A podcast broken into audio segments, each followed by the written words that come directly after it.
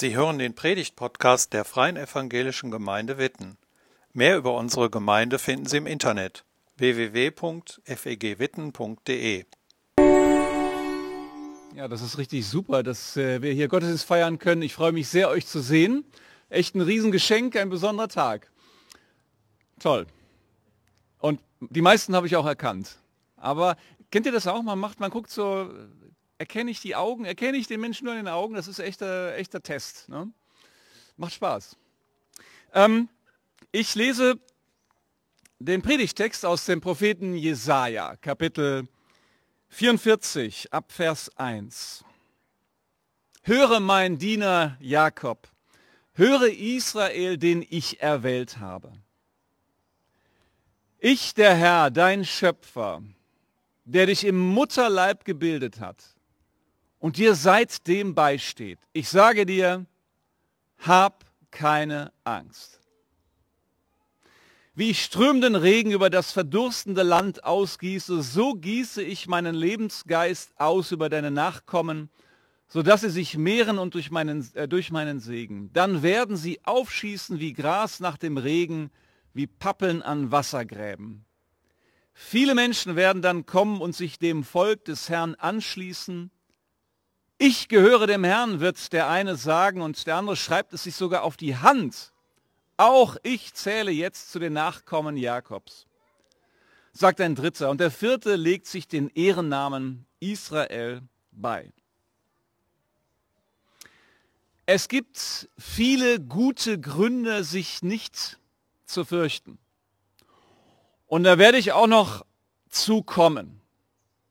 Ich werde darüber sprechen, was es vielleicht bedeuten könnte und welchen Unterschied es machen kann, mutig zu sein.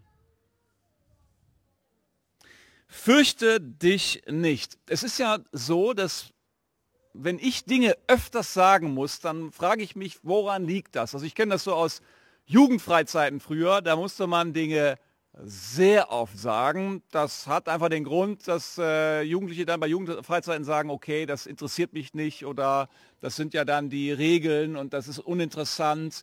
Da muss man schon mal echt nachlegen. Ja, das ist so ein Fall. Es gibt auch vielleicht, dass man Dinge öfters sagen muss, weil mein Gegenüber vergesslich ist.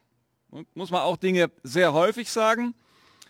Ähm, oder es gibt vielleicht äh, ein Grundproblem, was ist ich hier in letzter Zeit eben man versteht einfach nicht, weil jemand eine Maske auf hat. Geht euch das auch so? Man muss einfach öfters nachfragen, weil man nicht gut hört. Also es gibt viele Gründe, warum jemand etwas öfters sagt. Sehr interessant ist, dass der Prophet Jesaja und dass Gott durch den Propheten Jesaja diesen kleinen Satz, fürchte dich nicht, sehr, sehr häufig sagt. Gerade in den Kapiteln 35, 36 bis 44. Ständig kommt diese Aufforderung, fürchte dich nicht. Und das hat auch einen Grund. Die war nicht schwerhörig. Gott hatte keine Gesichts-, äh, Atem-, Nase-, Mund, wie auch immer Maske, sondern tief im Herzen von Menschen steckt die Furcht.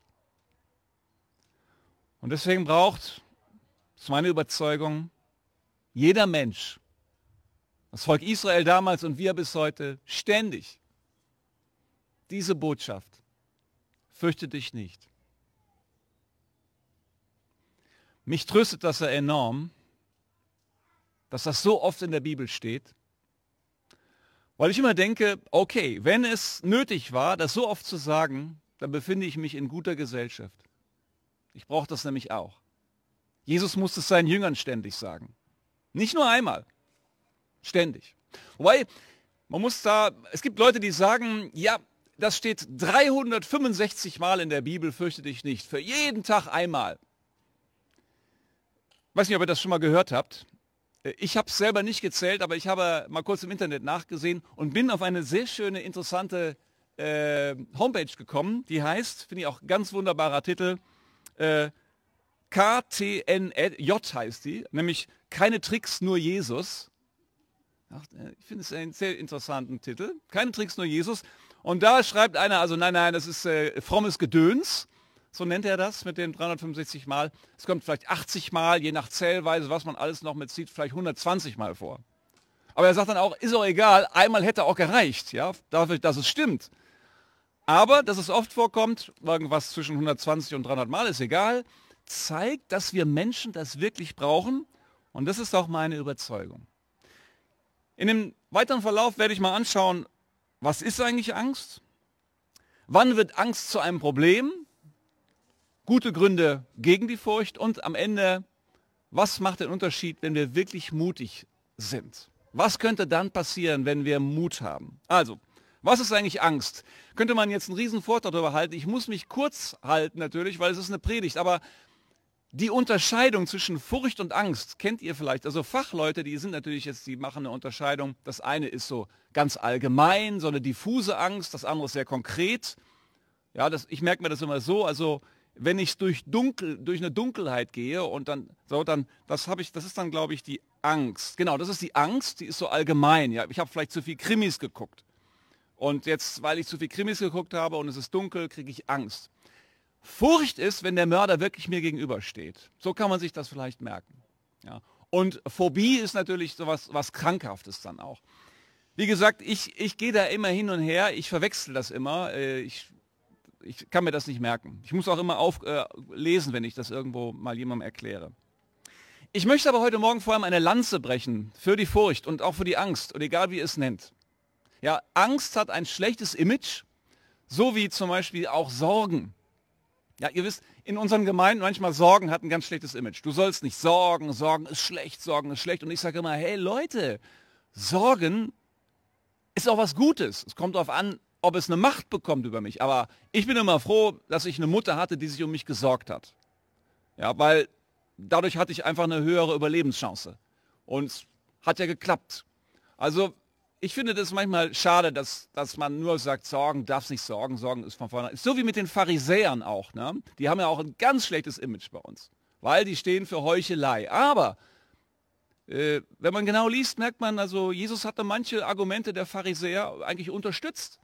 Ja, hat gesagt, theologisch waren die gar nicht so schlecht. Sie haben halt nicht getan, was sie gesagt haben. Das war das Problem. Aber wir denken, Pharisäer war eigentlich das allerletzte Gesocks. Und wir stehen da und sagen, gut, dass wir nicht so sind wie die Pharisäer. Ne, so machen wir das. Nein, und auch Angst hat ein Imageproblem und äh, dagegen kämpfe ich mal ein bisschen, weil ich finde, Angst ist auch was Gutes. Neulich bin ich mit einem Freund, wir sind bis heute gute Freunde geblieben, äh, der, der, der drückte dermaßen auf der A45 aufs Gaspedal, dass ich wirklich Angst bekam. Äh, und mir wurde auch schon flau. Jetzt muss ich sagen, ich bin eigentlich ein guter Beifahrer. Und äh, auch da, ich, ich, ich mag diese Beifahrer nicht, die also sofort dann fast ins Lenkrad greifen, ja, äh, sondern ich sag, möchte also da auch cool sein und so und nicht viel quatschen. Aber irgendwann habe ich gemerkt, das wird mir jetzt echt zu schnell hier. Jetzt ich habe zwei Ängste gehabt. Einmal äh, im Grunde genommen die Geschwindigkeit, ja, aber dann hatte ich auch Angst, mich jetzt als ängstlich zu outen. Kennt ihr das? Total bescheuert. Ich musste mir also eigentlich ein Herz fassen zu sagen und deswegen ein Lob auf die Angst. Hey, lieber Thomas, es war Thomas, kannst du bitte ein bisschen langsamer fahren? Ja, und hat er dann auch gemacht und wir sind, wie gesagt, bis heute Freunde. Oder ein anderes Beispiel, Plädoyer für die Angst. Ich mache ja öfters Wanderfreizeiten. Horst war schon dabei, andere waren dabei. Am ersten Abend mache ich immer voll den Stimmungskiller. Ja, ich sage, liebe Leute, ich freue mich auf die Wanderfreizeit. Jetzt muss ich aber mal was ganz Ernstes sagen. Hier in den Alpen, also wenn wir in den Alpen wandern gehen, sterben jedes Jahr Hunderte von Leuten. Es ist gefährlich in den Bergen. Ähm, und dann erkläre ich so ein bisschen, was so die typischen äh, Situationen sind, wo jemand sterben kann. Und die Stimmung, der, der, das merke ich richtig, die Gesichtsausdrücke, so richtig, boah, Hilfe. Ja, aber ich sage, und es sind auch Christen, die hier sterben, sage ich dann auch immer noch. Ne? Weil die ja meinen, ja, weil die, manche meinen ja, das wären nur die Heiden, aber das stimmt nicht, äh, da stürzen alle ab. Ne? Und wie gesagt, die Stimmung ist dann richtig im Keller. Und wenn die so richtig unten ist, ne, dann sage ich, so Leute, jetzt wisst ihr Bescheid, das war das letzte Mal, dass ich darüber gesprochen habe. Ab jetzt wisst ihr seid verantwortlich. Ich wünsche euch eine schöne Wanderfreizeit und das wird auch gut und dann wird das auch gut. Ne? Aber der Vorteil ist, da ist mal kurze Angst Und ich sage immer, ich sage das auch aus egoistischen Gründen, weil ich einfach keinen Abbruch der Freizeit haben will. Ne? Also ich meine, es geht mir auch um die Leute, so ein bisschen, ja. Aber es geht mir auch um mich, ich ganz egoistisch, es ist einfach stressig, sowas, ja. So. Deswegen, äh, Angst ist echt, kann also ein Lebensretter sein. Ne? Angst, äh, Reaktion von Angst, ganz klar, es gibt zwei Reaktionen. Einmal Flucht und Angriff. Gibt es beides. Das ist so wie wenn ich joggen gehe hier im Muttental. Ne? Also Hund kommt, wenn er weit genug weg ist, dann ein bisschen schneller laufen, Flucht. Aber ich weiß auch, Flucht ist ganz schwierig bei Hunden. Aber Angriff hatte ich auch neulich. Ich hatte neulich wirklich einen riesen fetten Hund, der mir hier in den Ärmel gebissen hat. Ne? Also und dann konnte ich nicht mehr flüchten. Ich musste, sorry, also ich musste nach ihm treten, weil äh, wir standen uns Aug in Aug gegenüber und das hat auch geholfen. Also, und so machen wir das eigentlich mit allen Dingen, entweder Angriff oder Flucht. Das ist das Typische. Wir haben reale Gefahren und ich stehe hier nicht und rede Menschen die Angst aus. Deswegen sage ich das hier an diesem Punkt, weil es ist Unsinn. Es gibt Gefahren. Arbeitslosigkeit ist eine reale Gefahr. Krankheit ist eine reale Gefahr. Das müssen wir nicht wegreden. Der Tod eines Freundes. Man will es nicht wahrhaben. Man kann es wegschieben, aber am Ende wissen wir auch, so eine Angst kann einen Grund haben. Es gibt natürlich auch Angst, die keinen Grund hat die übertrieben ist, da komme ich gleich drauf, aber zunächst einmal ist es normal und real. Jetzt komme ich aber zum nächsten Punkt, zu der Angst, die uns in die falschen Arme treibt. Das passiert dann, wenn Angst eine Übermacht bekommt, wenn es das Einzige ist. Und wenn es falsch gefüttert wird. Vor einiger Zeit gab es mal so eine Umfrage unter Kindern, wofür Sie am meisten Angst hätten. Und da war die Antwort, die, die meistgenannte Antwort war Terrorismus. Das war die Zeit, in der jede zweite Zeile in den Nachrichten zu irgendwelchen terroristischen Attentaten war. Das ist klar, wenn man das ständig hört, kriegt man auch Angst davor. Obwohl statistisch gesehen ist das völliger Unsinn. Aber da geht es nicht um Statistik, sondern um Gefühl. Und das Gefühl ist genauso real, das ist klar. Angst kann kaputt machen. Angst fressen Seele auf. Angst macht uns klein. Und das ist das, was Jesaja auch hier vor sich hat. Ein Volk Israel, das nicht die Stellung einnimmt, das es einnehmen sollte. Ein Volk, das sich verkrümelt und aus lauter Angst vor, davor wieder überrannt zu werden, sich in die falschen Arme wirft, nämlich in die Arme von militärischen Machthabern, dass sie die schützen anstatt sich auf Gott zu verlassen. Angst ist sehr individuell. Wir sitzen hier zusammen mit vielleicht 100 Leuten und jeder von uns hat eine sehr, sehr individuelle Angst. Das liegt an dem, was wir gelernt haben. Es liegt an unseren Erfahrungen. Es ist sehr, sehr individuell. Aber vielleicht trifft das ein oder andere auf dich zu. Zum Beispiel haben wir manchmal Angst vor einem Gespräch. Vor allem, ich denke oft so an Gespräche mit dominanten Personen, wo man nicht genau weiß, wie man da wieder rauskommt aus dem Gespräch. Kennt ihr solche Angst? Das ist dann am Freitag und du fängst schon am Montag an, dich davor zu fürchten. Oder man hat Angst davor, nicht wahrgenommen zu werden dass man etwas tut und, und keiner merkt Keine schöne Situation. Oder eben, klar, Corona. Und man merkt auch, wie individuell das ist, weil die einen sagen, boah, ist egal, die anderen sagen, Vorsicht, weil wir das unterschiedlich wahrnehmen, sehr individuell. Oder wir haben Angst, nicht zu genügen. Äh, viele Leute haben das gelernt von Kindesbeinen an. Sie hören, das muss noch besser gehen, du kannst das, äh, du, du, kannst noch was oben drauflegen, ja, das soll alles gewesen sein. Und wenn man diese Sprüche ständig gehört hat, hat man immer Angst, nicht zu genügen. Und man macht und macht und macht, um dieser Angst mit Angriff zu begegnen im Grunde genommen.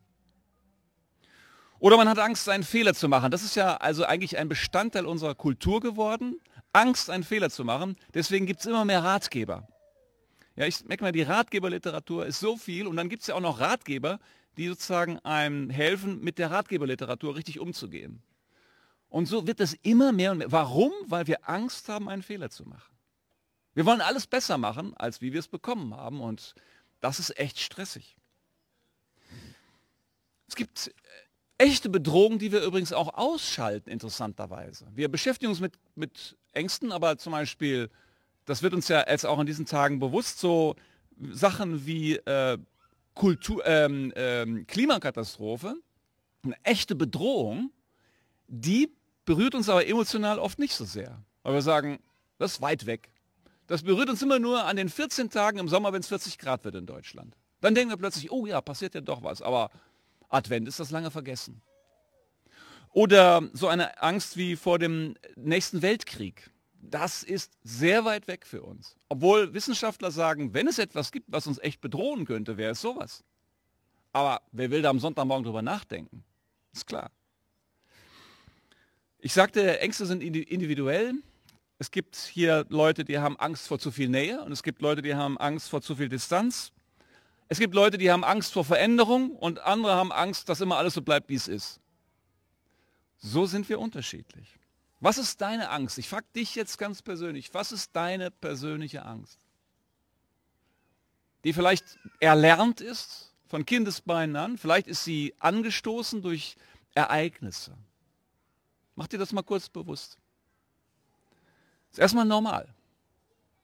Aber jetzt möchte ich dazu kommen, dass es gute Gründe gibt, sich nicht zu fürchten.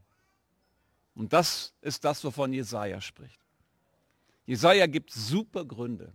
Und ich möchte dir persönlich sagen. Gute Gründe, warum du dich nicht fürchten musst. Erstens, Gott hat dich geschaffen. Der Schöpfer selbst, der Schöpfer dieser Welt, dein Schöpfer, der dich echt gut kennt, der dich liebt, der dich besser kennt, als du dich selbst kennst, der sagt, fürchte dich nicht. Ich meine, wenn der das sagt, ist doch ein guter Grund, oder? Nicht irgendjemand, der das sagt, sondern der, der dich geschaffen hat. Es ist der, so sagt Jesaja, der dich, der dich erwählt hat. Großes Wort, in das viel hineingelegt wird, so in der Kirchengeschichte es sagt vor allem eins, hey, dieser Gott hat dich genommen. Er hat gesagt, ja, dich nehme ich, dich liebe ich, dich wähle ich aus. Und weil ich dich liebe, ergreife ich dich. Du bist nicht einer Schicksalsmacht ausgeliefert. Du bist niemandem ausgeliefert am Ende aus nur alleine mir. Ich habe dich erwählt. Das ist ein zweiter guter Grund. Der dritte ist, er sendet seinen Heiligen Geist. Ich meine, ich finde immer, wir, wir sind ja nicht nur hier zusammen, sitzen hier so zufälligerweise, singen ein paar Lieder, sondern der Heilige Geist ist hier und wirkt. Er tut etwas. Und vor allem, so sagt Jesaja, du gehörst mir. Interessant, wie das hier formuliert. Manche ritzen sich das sogar in die Hände, so sagt Jesaja. Schreiben sich das in die Hände, also unauslöschlich. Ich gehöre dir. Ich werde im August eine Trauung durchführen. Das mache ich eigentlich nur ganz selten.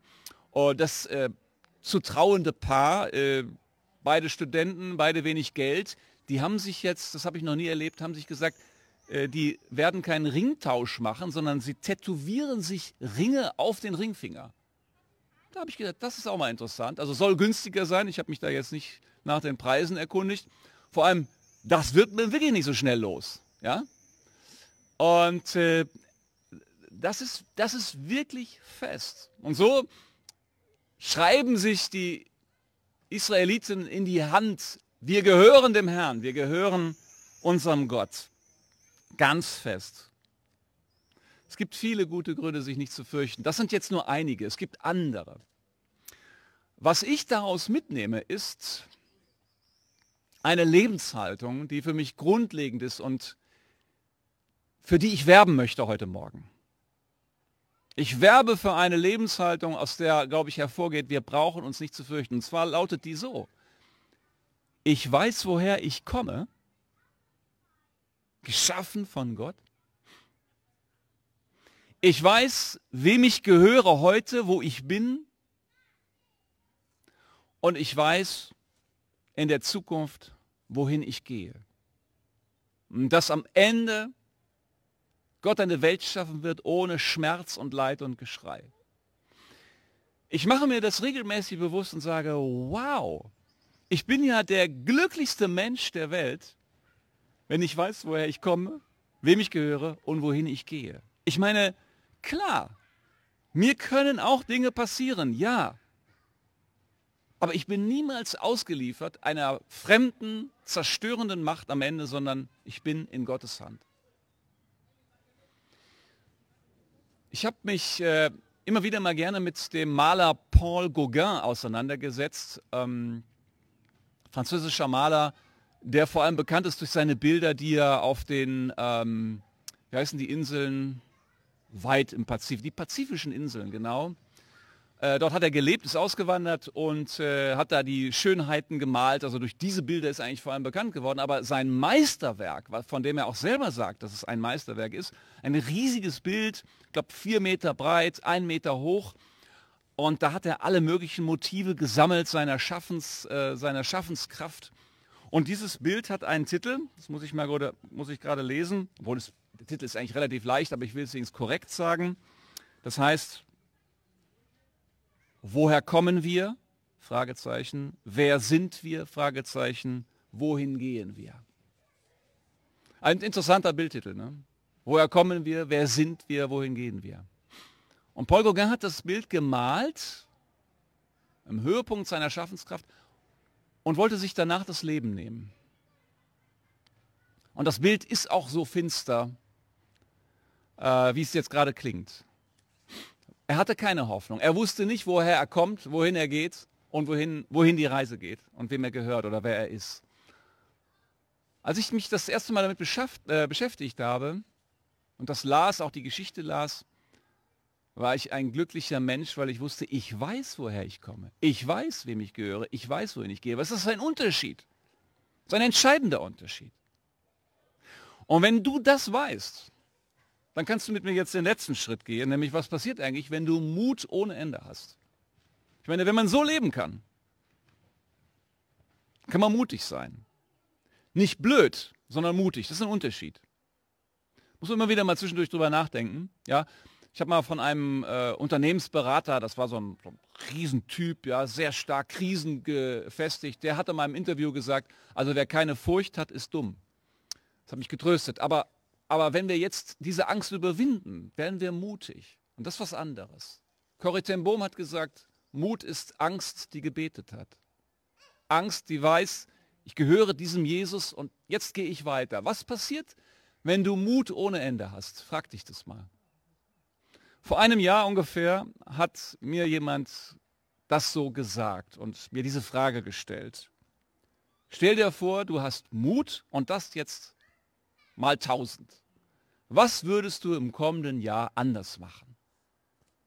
Interessante Frage. Ich will es von mir sagen. Mit mehr Mut habe ich mich im vergangenen Jahr, glaube ich, weniger darum geschert, was andere sagen würden, wenn ich dies tue oder jenes lasse. Ich sage ja, Angst ist individuell. Das heißt, ich habe manchmal Angst, dass je nachdem, was ich sage und tue, dass die Leute dann schlecht reden. Ich habe mich frei gemacht davon. Nicht immer, aber immer wieder. Vielleicht ist das ein Thema für dich. Sich weniger zu scheren, was Leute... Es ist nicht schlecht, sich auch zu scheren, was Leute sagen. Das werde ich übrigens auch in Zukunft beibehalten, weil ich äh, immer auch sage, das ist eine Form der sozialen Intelligenz. Aber ich möchte mich nicht dem Diktat unterstellen und nur danach fragen, was Leute sagen. Oder ein zweiter Punkt, ich persönlich habe mir oft gesagt, mit mehr Mut werde ich das unangenehme Gespräch, das ich nicht führen möchte, werde ich führen. Meine Angst sagt mir, schieb es weg, lass es sein, es ist unangenehm. Aber mit Mut sage ich mir, doch, ich gehe es an. Vielleicht kennst du ähnliche Dinge. Ich habe ja eben gefragt, was ist deine Angst? So, und jetzt sage ich dir, fürchte dich nicht. Dazu gehört aber, du musst wissen, woher du kommst, wem du gehörst und wohin du gehst. Wenn du das weißt, das ist der Grund dafür, dass ich dir sagen kann, fürchte dich nicht. Das ist der Grund, weswegen du mutig Entscheidungen treffen kannst. Sie sind individuell. Und wenn du das mal tust, vielleicht mal aufschreibst, wirst du interessante Entdeckungen machen, denn die Schwester von Mut ist die Freiheit. Die Schwester von Mut ist die Freiheit. Du wirst viel freier leben. Frei sein von einer Angst, die dich zerdrücken kann. Ich sage dir nochmal, und damit schließe ich meine Predigt, fürchte dich nicht, sei mutig, sei unerschrocken. Dass du ein ängstliches Herz hast, ist absolut normal und in Ordnung. Bring sie Gott, wandle sie um in Mut, weil er dir deinen Heiligen Geist gibt, weil er bei dir ist und weil er dir gesagt hat, du gehörst mir, verlass dich drauf. So kannst du mutig sein. Ich möchte gerne beten. Jesus, danke für deinen Heiligen Geist und dein Wort und für deine Zusagen und für die guten Gründe, die uns gibst, uns nicht zu fürchten. Ich danke dir, dass du für jeden von uns Lebensfragen, Ängste, dass du sie kennst und die Lebensfragen, dass du, dass du weißt, was gut für uns ist. Und dass du uns jetzt diesen Mut und diese Freiheit schenkst. Anbetung und Dank und Lobpreis sei dir. Amen. Und äh, das machen wir mit dem nächsten Lied. Wir können uns mit diesem Lied bei Gott bergen. Berge mich in deinem Arm, schütze mich in deiner Hand. Vielen Dank fürs Zuhören. Sie wünschen sich jemand, der ein offenes Herz und Ohr für Sie hat? Wir haben ein Team von Seelsorgern, das sich freut, für Sie da zu sein und vermitteln Ihnen gerne einen Kontakt. Anruf genügt. Witten 93726